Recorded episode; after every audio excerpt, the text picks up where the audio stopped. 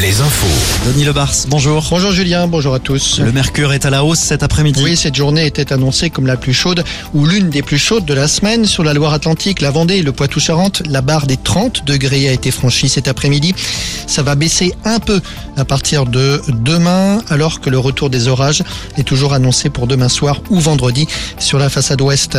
La météo qui, pendant les vacances de Pâques en tout cas, a permis aux professionnels du tourisme une activité exceptionnelle, plus 15% par rapport à l'an passé en termes de nuitées. C'est un bilan du ministère du Tourisme.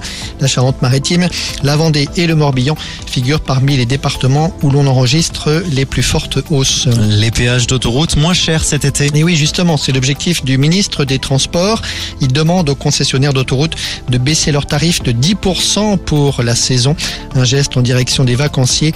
Et Clément Beaune doit rencontrer les sociétés d'autoroute la semaine prochaine. On rappellera qu'en février, les tarifs avaient en moyenne de près de 5%.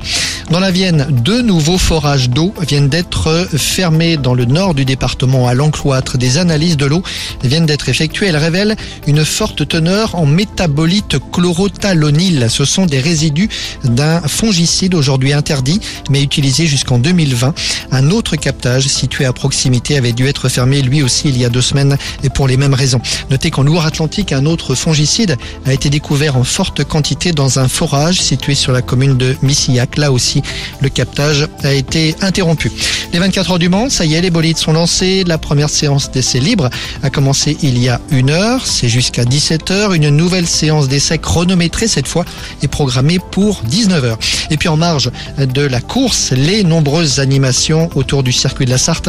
Un concert de Zazie ce soir. Trois autres concerts sont d'ailleurs programmés pour demain, vendredi et samedi avec Razorlight, Bob Sinclair et Mika samedi soir. Merci Denis, à tout à l'heure, 18h.